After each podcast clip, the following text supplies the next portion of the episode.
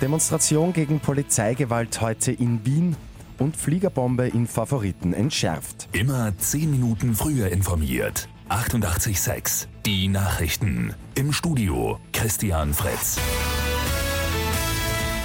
In Wien wird heute Abend unter dem Motto Halt der Polizeigewalt demonstriert. 1000 Teilnehmer sind angemeldet, 490 Beamte werden im Einsatz sein. Grund für die heutige Protestaktion ist die mutmaßliche Polizeigewalt bei der Klimademonstration letzte Woche.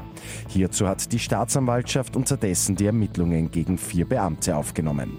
Drei davon sind bereits namentlich bekannt, einer muss noch ausgeforscht werden.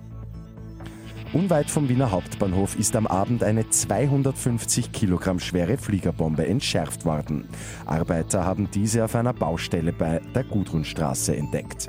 Etliche Häuser sind evakuiert worden, mehrere hundert Personen mussten ihre Wohnungen verlassen. Bei den French Open in Paris sind gestern aufgrund von Regen alle Spiele abgesagt worden. Das Viertelfinale von der Nummer 4 der Tenniswelt Dominik Thiem soll deshalb heute stattfinden.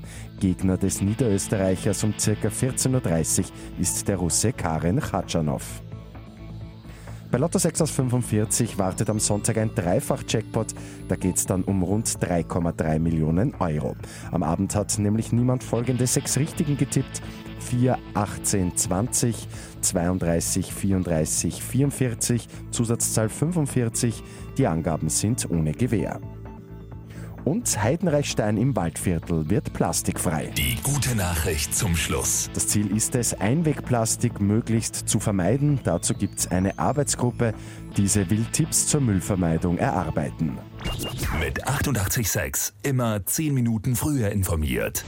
Weitere Infos jetzt auf Radio 886 AT.